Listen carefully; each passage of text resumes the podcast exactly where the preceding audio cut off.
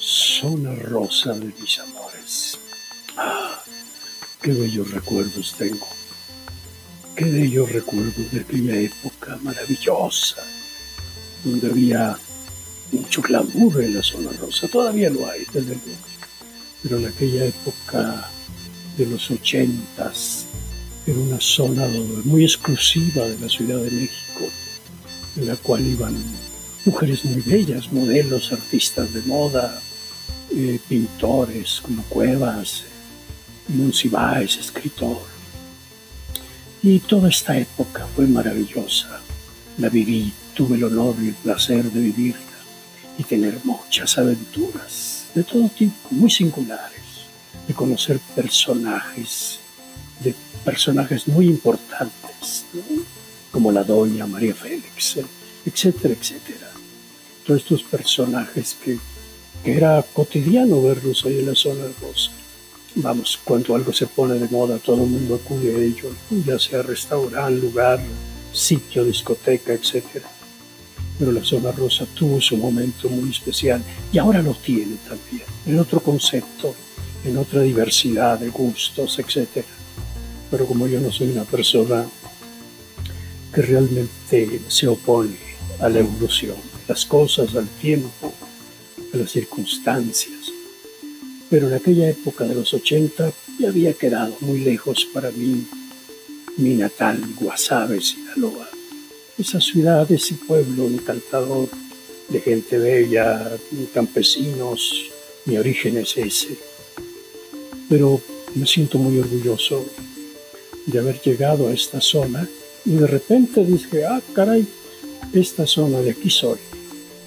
Porque eran mujeres, muchas mujeres, bellas que se contoneaban por ahí, por Hamburgo, por Londres, por, por todo, por, el ángel de la independencia, por reforma. Todas estas cosas que a un jovenzuelo le atraen mucho, ¿no? Y como yo siento que, que esta, esta capacidad de, sentir a la mujer, esta capacidad de, disfrutarla en todos los sentidos, y en aquella época más era joven, guapo, etcétera, etcétera, todas esas cosas, pues me hacían verdaderamente una dicha, me proporcionaban, me proporcionaban dicha verlas, eh, disfrutarlas, su plática. Me enseñaron tanto las mujeres, en realidad. En aquella época nos juntábamos en el famoso Kineret. Hay algunos que ahora son muy populares como actores. Bueno, en aquella época empezaban ya a figurar en las telenovelas. Tony Bravo, su hermano Alfredo Tarús, eh, Juan Verduzco, un actor también con una personalidad arrolladora. Eh, muchas personas que eran en aquella que eran tipos guapos, jóvenes y guapos, entonces tenían mucho éxito con las mujeres.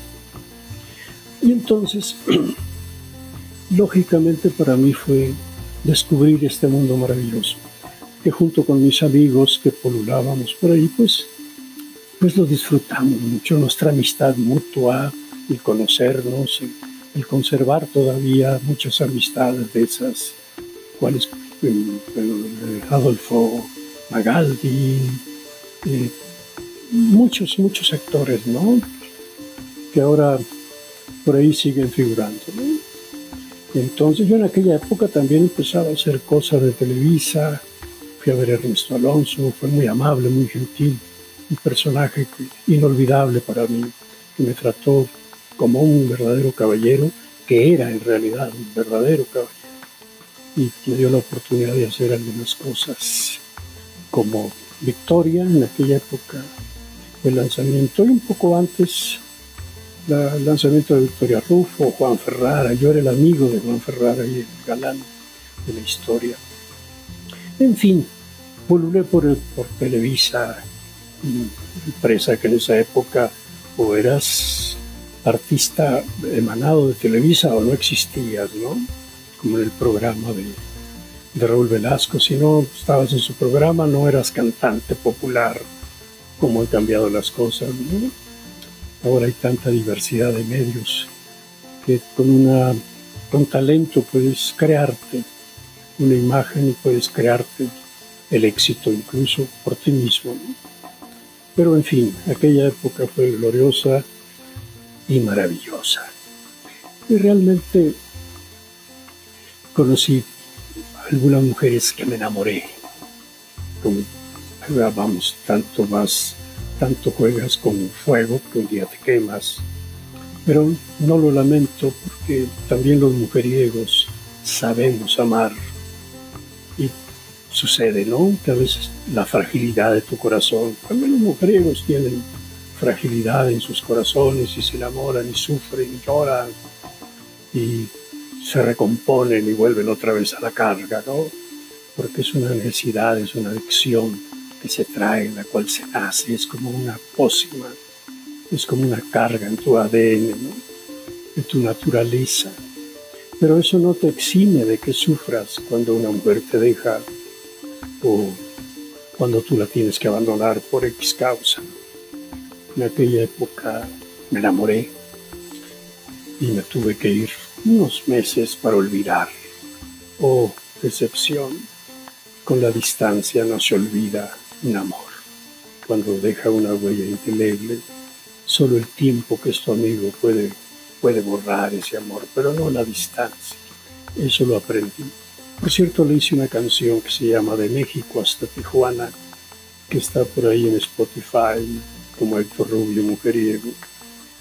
En fin, las mujeres han dejado una huella indeleble en mí, no solo como sentimiento, sino también como cultura. He aprendido de las mujeres también muchas cosas.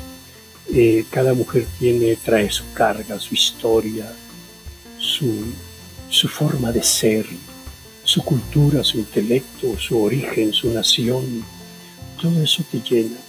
Yo creo que también eso es que para un mujeriego el conquistar una mujer eh, de otro mundo, de otro, de, otro, de otro país, de otra esfera social, de otro intelecto, de, otro estatus económico, etcétera, etcétera, te va dejando una aportación. Y eso te vuelve más seguro, más confiado de ti mismo, porque vas conociendo el mundo a través de ellas, ¿no? Decía Eric Fromm, que, que eh, cuando amas a alguien, eh, la felicidad y el amor es eso, justamente sentir dicha porque el otro es dichoso y amas al mundo a través de ella o de él. Entonces realmente para mí vagabundear por esos rumbos fue, fue maravilloso. Tuve muchos amores, fueron muchos años eh, casi en una indolencia juvenil eterna. Es como si se viviese, pero realmente no hay que preocuparse tanto. Finalmente la vida es aquí y ahora. Es una frase de Unamuno, ¿no? Vivimos en medio de dos eternidades, un el enorme pasado que no le podemos robar ni un instante y el inconmensurable futuro que tampoco le podemos robar un instante. Lo único que tenemos es aquí y ahora. Desgraciadamente, no podemos prever ni vivir en función de un futuro, por más conscientes y eh, sabios y sabios que seamos, no podemos vivir en un futuro inexistente. Es aquí y ahora. Y en este aquí y ahora, pues lo único que te conduce es el corazón, tu instinto, tu ternura, tu amor, tus necesidades, etcétera, etcétera. Y eso hay que sufragarlas, ¿no? Porque el cuerpo te pide y dáselo ahora, no vaya a ser que mañana te lo reproche.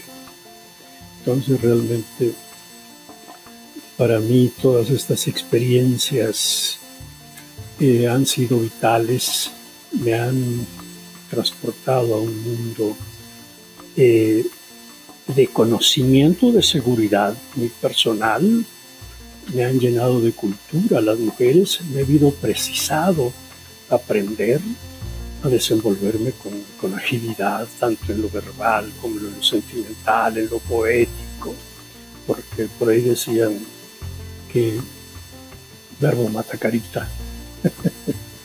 y dinero dicen que mata a todos.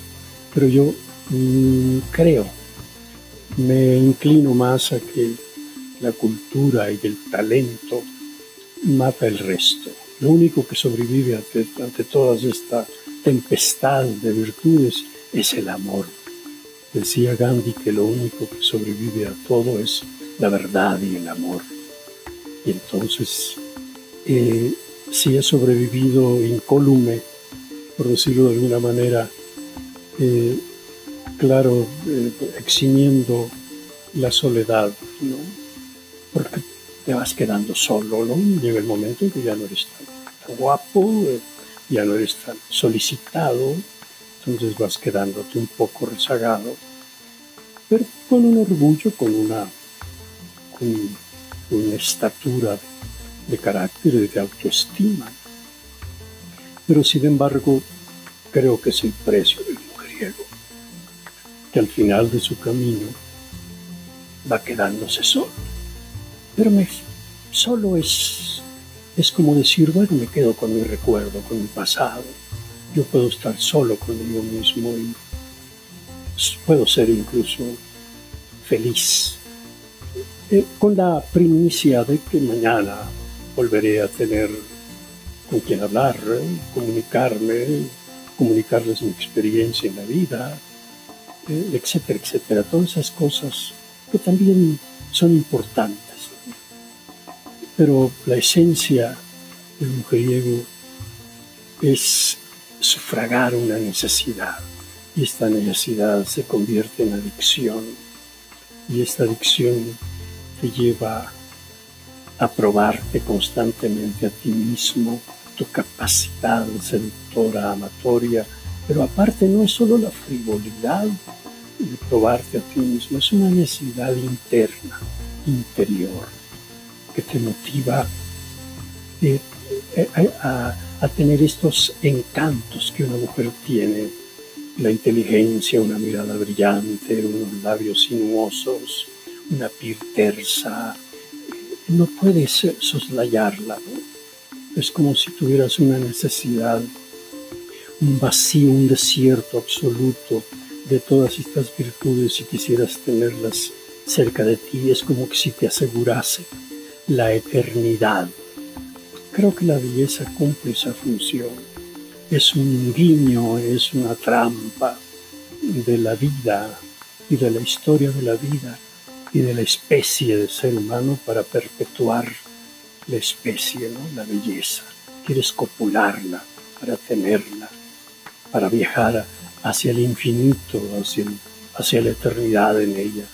Vamos, todo esto es subliminal, vamos, estoy cayendo en la filosofía pura, pero pienso que así es. A lo mejor me estoy justificando no, no me justifico porque el castigo es la soledad, ¿no?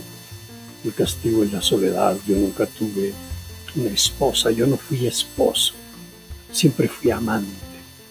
Yo no vi crecer unos hijos. Pero es algo que como yo no tuve, yo no conocí.